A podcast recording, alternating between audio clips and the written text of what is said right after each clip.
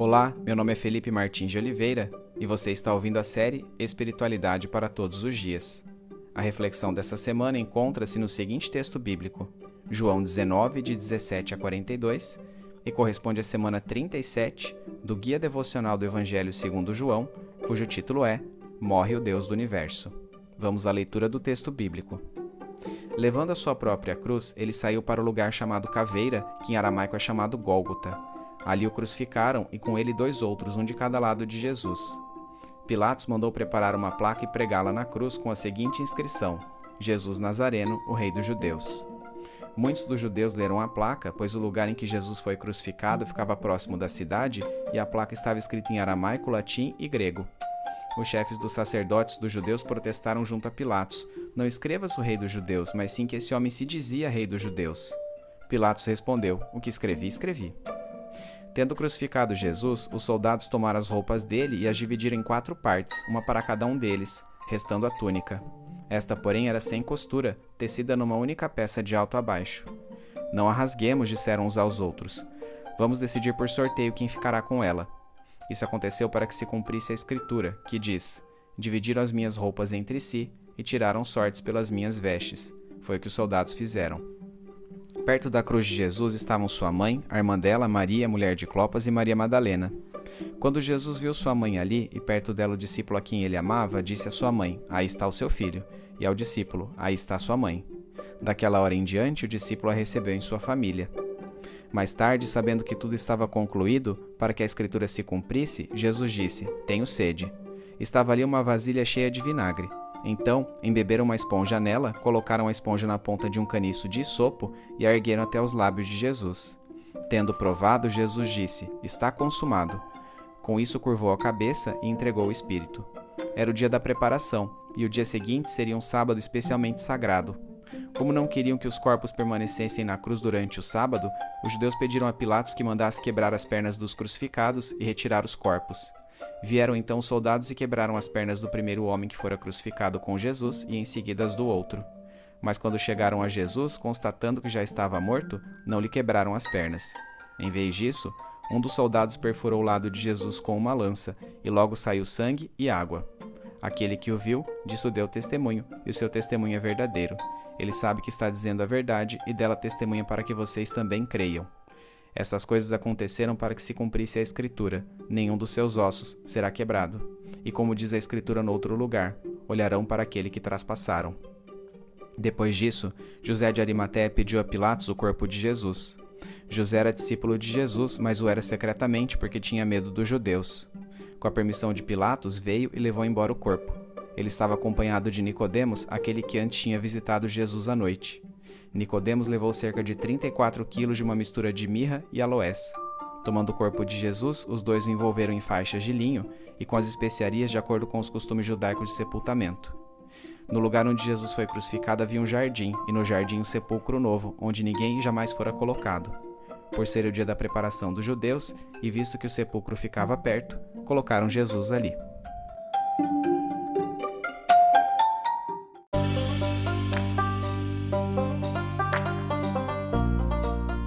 Ordenada a crucificação de Jesus, ele carregou sua própria cruz até um monte chamado Caveira, Gólgota em aramaico. As narrativas sinóticas do Evangelho contam que, cansado por causa da tortura e dos açoites, Jesus não foi capaz de suportar sozinho sua cruz, que foi levada, em algum lugar no caminho, por Simão de Cirene. No Monte da Caveira, Jesus foi crucificado ao lado de dois outros indivíduos, os quais sabemos pelos demais livros do Evangelho serem malfeitores. A morte por crucificação era reservada aos piores criminosos da época, tendo perdurado até o reinado do imperador Constantino, que a aboliu.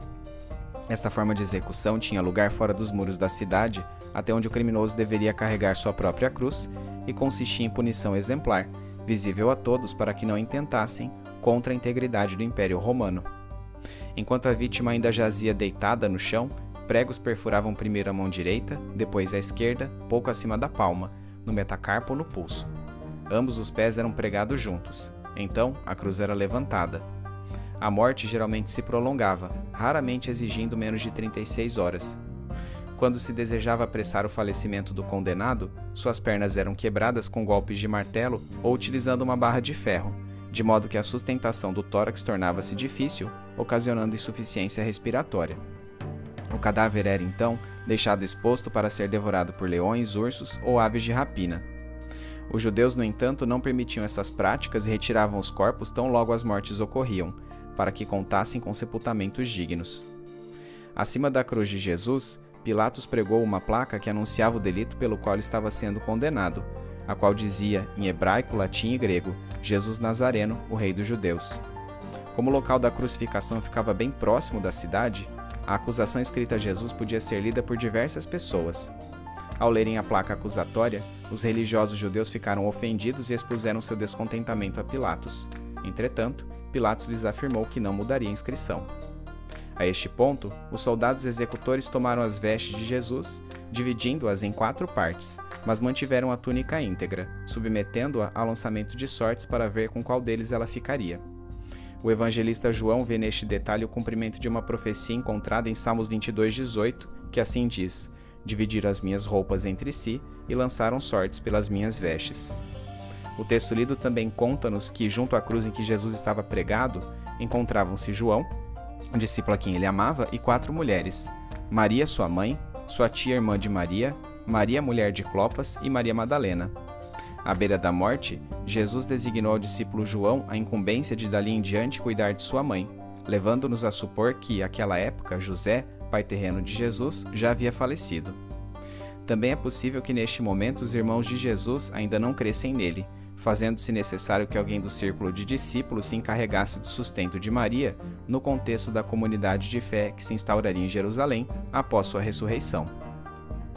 Fisicamente exaurido, Jesus externou que estava com sede, sendo-lhe oferecido um vinho barato embebido numa esponja. A este ponto, ele declarou: Está consumado. Acerca desta declaração, Dodds explana com propriedade.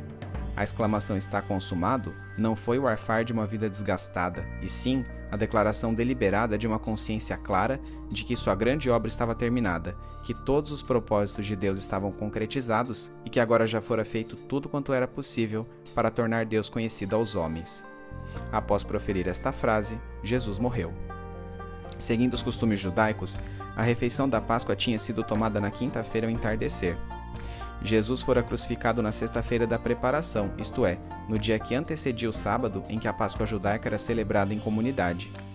Como os judeus eram proibidos de executar qualquer trabalho aos sábados, inclusive sepultamentos, os religiosos pediram a Pilatos que apressasse a morte dos condenados, quebrando-lhes as pernas.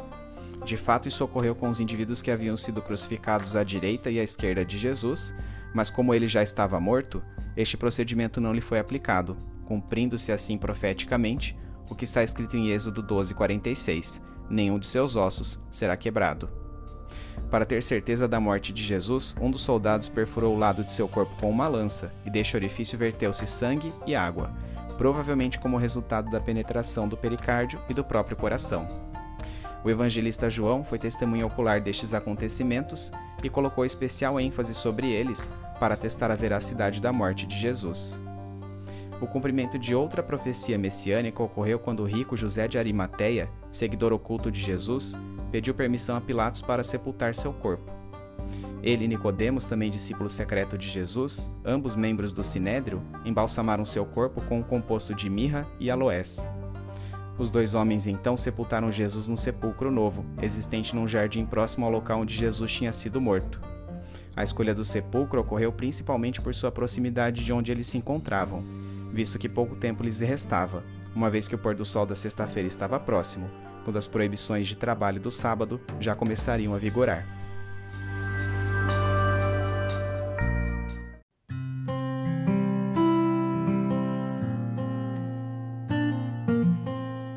Aplicação prática. À semelhança de Jesus, devemos carregar nossa própria cruz para sermos seus discípulos. A metáfora alude a arcar com nossas dores de maneira franca e pública, aceitando o sofrimento como parte da vontade soberana de Deus. Ao contrário do que afirma a moderna teologia da prosperidade, que induz o fiel a rejeitar todo tipo de sofrimento, determinando a Deus que apenas bênçãos o alcancem, a postura submissa de Jesus como servo sofredor é-nos exemplo de aceitação do sofrimento, como parte do discipulado.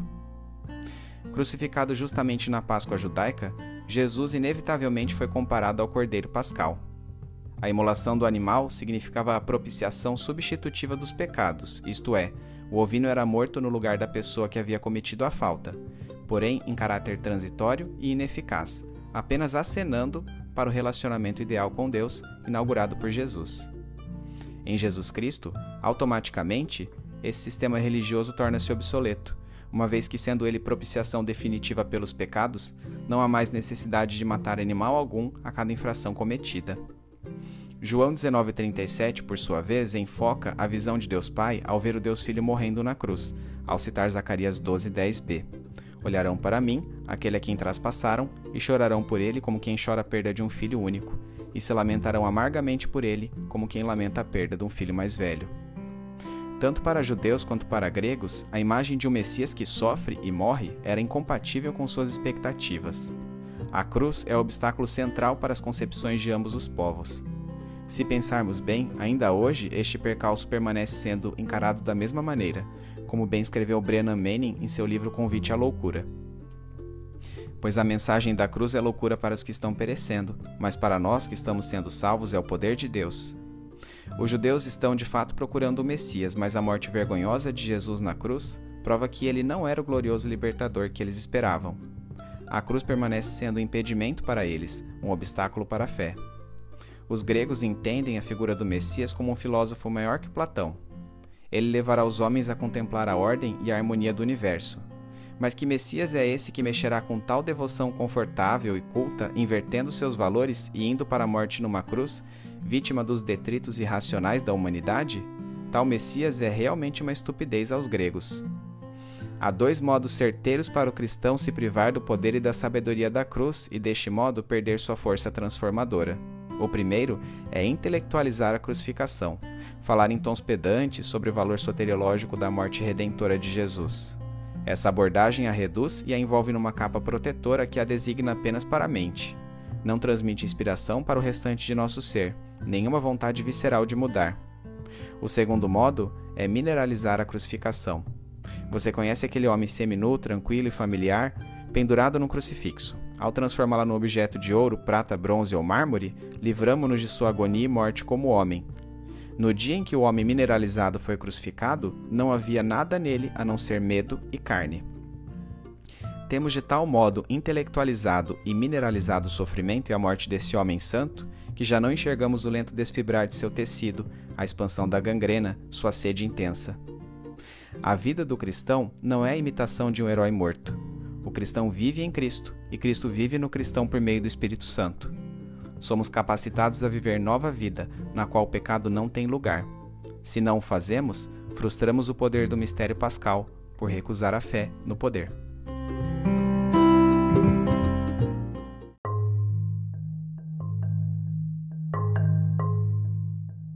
trazendo da mente para o coração.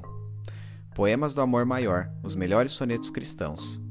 A voz correndo voo, braços sagrados, nessa cruz sacrossanta descobertos, que para receber-me estáis abertos e por não castigar-me estáis cravados. A voz divinos olhos eclipsados, de tanto sangue e lágrimas cobertos, pois para perdoar-me estáis despertos e por não condenar-me estáis fechados.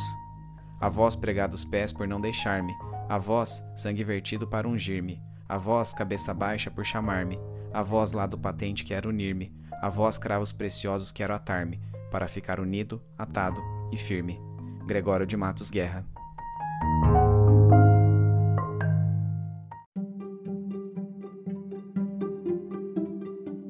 Medite mais sobre este texto ao longo da semana. Domingo, leia o texto de João 19, de 17 a 42, bem como os comentários sobre ele. Segunda-feira, descreve em que consistia o costume romano da crucificação. Terça-feira, quais foram as profecias messiânicas citadas nesse texto pelo evangelista João, cumpridas por ocasião da morte de Jesus? Para responder a esta pergunta, leia também Êxodo 12, 46, Salmos 22, 18 e Isaías 53, 9. Quarta-feira, o que nos ensina a passagem de Levítico 1, de 1 a 5, sobre o papel dos sacrifícios de animais na espiritualidade judaica? E quais eram os costumes que deviam ser seguidos para a Páscoa? Por fim, qual o significado do sacrifício do animal no contexto da Páscoa? Quinta-feira, Qual a relação entre o sacrifício animal e a morte de Jesus? Leia Hebreus 9, 22 e 10 de 1 a 7 para embasar sua resposta. Sexta-feira. De que maneira contrastamos a visão bíblica de sofrimento como componente central do discipulado com a chamada teologia da prosperidade, muito em voga em nossos dias? Em que pontos de sua vida este chamado ao sofrimento é especialmente perceptível? Sábado, quais as implicações práticas do texto de João 19, de 17 a 42, para a sua vida?